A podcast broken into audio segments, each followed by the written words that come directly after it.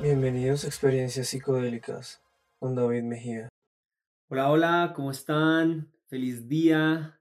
Estoy muy contento, muy feliz y emocionado de poder estar acá con ustedes compartiendo este podcast, estas experiencias, conocimiento, información que bueno, he venido logrando adquirir en el transcurso de siete años atrás, cuando tomé la decisión de tomar las decisiones de mi vida. Actualmente tengo 25 años y mm, quiero contarles el por qué tomé la decisión de involucrarme en este mundo tan controversial, con tantos paradigmas también dentro de la sociedad, bueno, con tanta información y también desinformación. Hace siete años atrás salí del colegio, en el colegio no fue muy grato para mí, no fui el chico popular, creo que me conocían más porque eh, al que le hacían bullying. Eh, me hicieron mucho bullying en el colegio realmente. También fui parte de eso, obviamente, porque pues quería sacar mis garritas. y en ese momento pues no fue muy grato el, el, estar en el colegio, pero pues también conocí gente que me ayudó a entender muchas cosas en mi vida. Cuando salí del colegio, pues fue un alivio para mí, y quería tomarme un año sabático eh, o seis meses para definir qué hacer con mi vida. Siempre he sido una persona muy inquieta, eh, una persona poco rebelde, bueno, bastante rebelde, pero siempre inspirado hacia lograr cosas grandes. Pero salí del colegio, pues mi familia eh, me dijo que no, que tenía que estudiar, como muchos jóvenes en este mundo, de cierta forma, se sienten eh, obligados tal vez por esas decisiones que toman las familias por uno mismo, sin ellos saber qué es lo que realmente tú quieres o si te gustaría hacerlo o no. Mi papá insistió bastante en meterme a la universidad, eh, así que terminé cediendo, tomé la decisión de entrar a la universidad eh, con el dinero de una herencia de mi mamá murió cuando yo tenía 15 años. Pues ese dinero lo, lo invertí en la universidad, eh, tomé la decisión de entrar a una carrera de comercio internacional. La única clase que me gustaba ahí era la de comercio internacional. Y en ese lapso de 11, de terminar el colegio a entrar a la universidad, tomé la decisión de emprender. Y esta fue la primera decisión que tomé por mi vida. Y ha sido una de las mejores decisiones que he tomado empecé en ese emprendimiento, obviamente fue mucho aprendizaje porque estaba redescubriéndome a mí mismo, cambiando mi forma de pensar, eh, entendiendo eh, cómo comunicarme lo que soy. Siempre fui como esa persona inspirada y movida por eh, ese sentimiento de lograr cosas grandes y enseñarle a las personas que también pueden lograrlo. Eso fue lo primero que me conectó. Empecé en una red de mercadeo mientras estaba en la universidad. Iba a estos seminarios eh, cambiando mi mentalidad. Eh, y durante el proceso universitario, pues la palabra primíparo me quedó pequeña. Eh, fui muy torpe desde el colegio hasta la universidad y no sabía cómo comunicarme con las personas, cómo expresarme cómo conectar con ellas eran muy pocos los amigos cercanos los que tenía, eh, eso sí, muy valiosos. Y en el proceso de la universidad, pues fue mi primer aprendizaje gigantesco. Cuando llegué a la universidad, me encontré, estaba emocionado porque quería conocer gente nueva, pero me encontré con el mismo tipo de personas que estaban en el colegio, el mismo bullying multiplicado por 10. Dije, no, de verdad, esto no es lo que quiero para mi vida. Y ese fue el primer aprendizaje, repetir ciclos.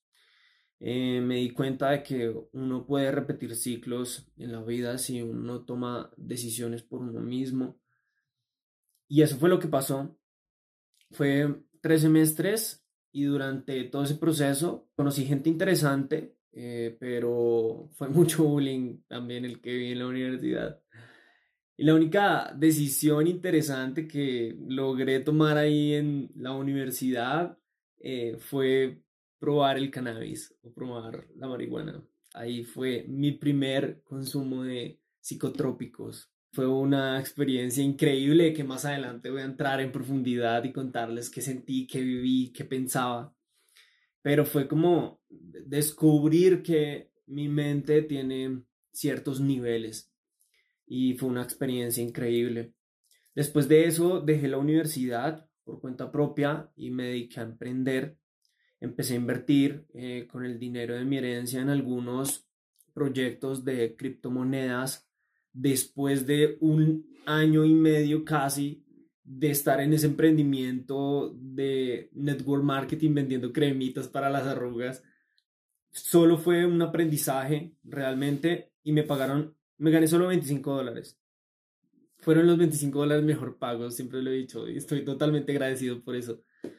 Pero después de eso tomé la decisión de salirme de ese negocio y me dijeron, no, mira, eh, estoy haciendo un negocio con Bitcoin, es la nueva economía, la nueva era. Yo, ¿what? ¿En serio? Y siempre me ha gustado, siempre me ha movido todos estos temas que tienen que ver con tecnología y con el tema económico. Así que dije, no, tengo que tomar esta decisión. Empecé con un grupo de amigos, conocí, empecé a conocer gente por internet y con la misma mentalidad mía.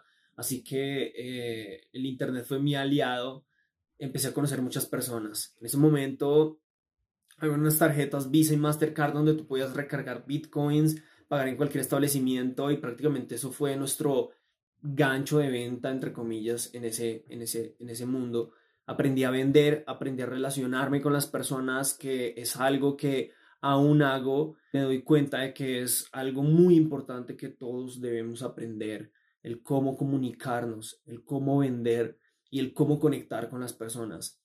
En ese momento empecé a ver los resultados y imagínate un joven de 19 años empezando a tener resultados de 100, de 200 dólares, estaba súper motivado, súper emocionado. Me encontré con mi primer pirámide, cambié de negocio y fue uno tras otro entendiendo pues que el mundo de las criptomonedas también tiene ciertos riesgos, pero aprendiendo muchas cosas. Conocí gente increíble que aún está conmigo y les mando un saludo muy especial. También eh, conocí gente que pues eh, intenta aprovecharse de las demás personas, gente envidiosa, ¿no? Como en todo lado. Así que en todo ese proceso dejé las redes de mercadeo y en ese proceso Bitcoin alcanzó los dos mil dólares en ese lapso de tiempo y yo dije, ok, Visa y Mastercard están acá. Yo me estoy gastando 6, 7 Bitcoins a la semana en ese momento variamos como 400 dólares cuando lo, conocí. Después, eh, después de todas las redes que dice, eh, pasé a comprar y vender bitcoins. Tanta gente que me conocía dentro de la industria, pues yo era el proveedor de bitcoins de ellos. Confiaban mucho en mí, me enviaban cantidad de dinero sin siquiera conocerme. Yo comercializaba, empecé a ganar dinero eh, más rápido. En ese momento, pues muchas personas empezaron a llegar a mi vida y conecté con eh, gente de mi edad, pero a nivel laboral siempre conectaba con personas más adultas. Era un joven ganando dinero y lo primero que hace un joven al ganar dinero es gastárselo en fiesta. Y eso fue lo que hice porque tenía dinero de cierta forma de sobra. También era muy responsable con mi parte financiera y pues invertir en diferentes fuentes de ingreso. En ese momento conocí mi primera experiencia con LSD. fue otra experiencia increíble. Llegó a mí en un momento que fue eh, a punto de despegar algo muy grande que iba a pasar en mi vida.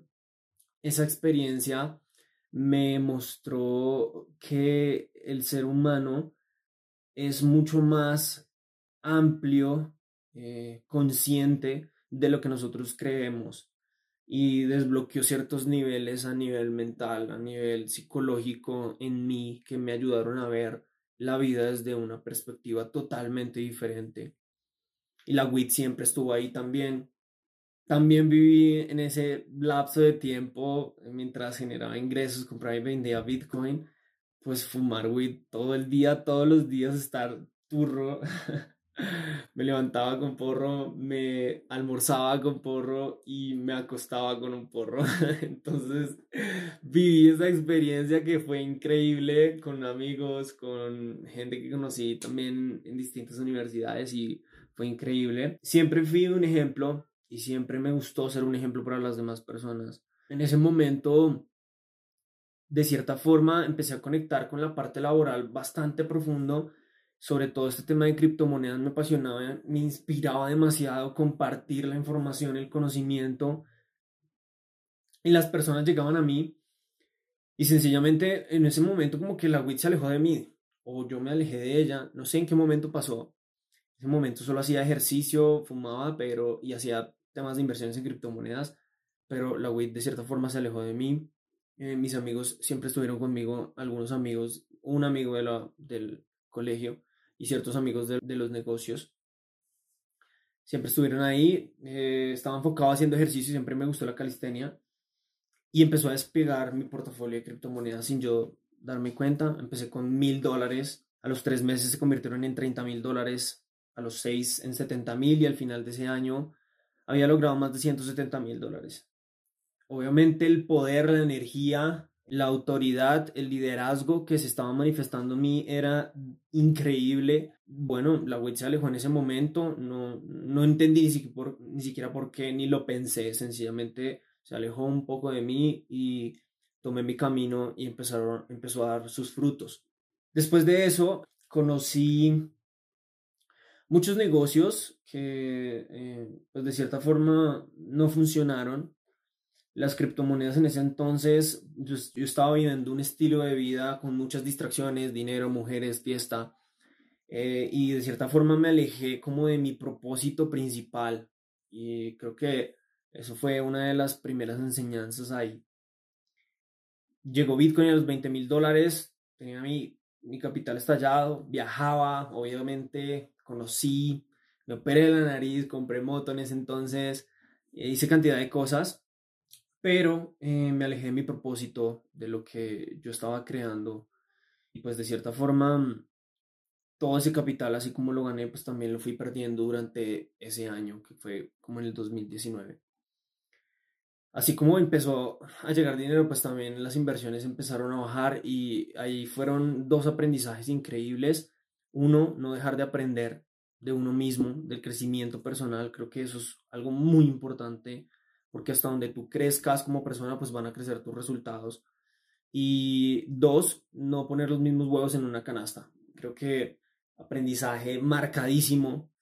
Y pues allí conocí la fiesta electrónica, de música electrónica, y conocí el éxtasis o el MDMA. Fue increíble. Fue abrir literalmente más aspectos de mi mente y siempre pensé que la música electrónica era como música de pasarela. Nunca la entendía hasta el día en que dos amigas nos dijeron como, tienen que probarlo, de verdad es una experiencia única. Nos abrimos, obviamente ya había probado WIT y pues ya había leído de El Éxtasis, así que dije, ok, esta es mi oportunidad, vamos a hacerlo. Llegué a Armando Records, a un bar del 85 que quedaba acá en Bogotá. Muchas experiencias increíbles en ese lugar y ahí fue mi primer éxtasis fue un cuarto de pil. Y fue 15 minutos después, fue como, dije, wow, esto de verdad está pasando dentro de mí. Y ni siquiera era por el éxtasis, era por la música. Y allí fue mi primer conexión artística en mi vida, que fue la conexión que tuve con la música electrónica. Fue increíble. Empecé a salir a fiestas, a conocer la escena bogotana.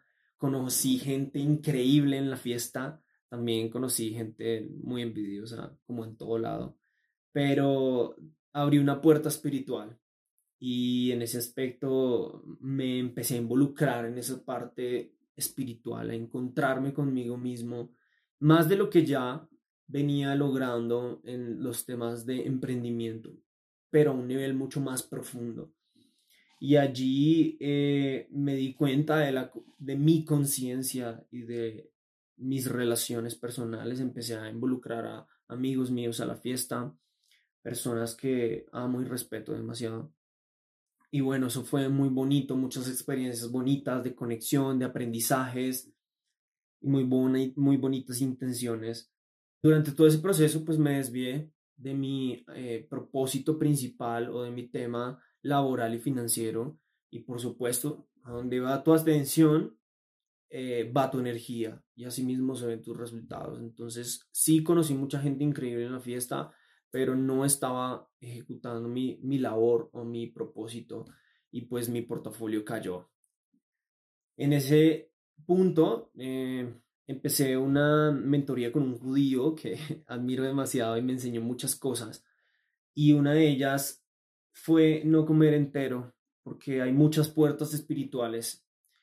Y creo que lo más bonito de la espiritualidad es descubrir nuestra propia verdad, porque puede que sea judío, islam, budista, cristiano, cada quien tiene su verdad y no podemos aceptar esta verdad si no resuena con nosotros. Y allí es donde entré en mi primer conflicto espiritual, en un bucle entre creencias. Conocí cosas muy interesantes de la religión judía que aún practico, pero hay otras cosas con las que no resueno. Y este es el primer consejo que les podría decir. Tomen lo que les funciona y dejen lo que no. Y descubran su verdad. Porque cada ser humano es un mundo diferente hay una verdad dentro de nosotros que debemos descubrir. Hay cosas que puede que me funcionen a mí que a ti no te funcionen. Y eso fue un lapso de tiempo durante que viví un bucle eh, espiritual de creencias, paradigmas, emociones que chocaban dentro de mí constantemente. A nivel financiero terminé con los mismos mil dólares con los que empecé y dije, ok, vamos a hacer esto nuevamente de forma consciente. Pero eh, empezó mi primer búsqueda por el dinero. Nunca lo había hecho por dinero, en ese momento lo hice por dinero y negocio tras negocio, pues perdía dinero, ganaba dinero, perdía dinero, ganaba dinero. Y todo fue un lapso de tiempo casi de dos años y medio de darme cuenta de que estaba persiguiendo el dinero y quería de nuevo mi estilo de vida.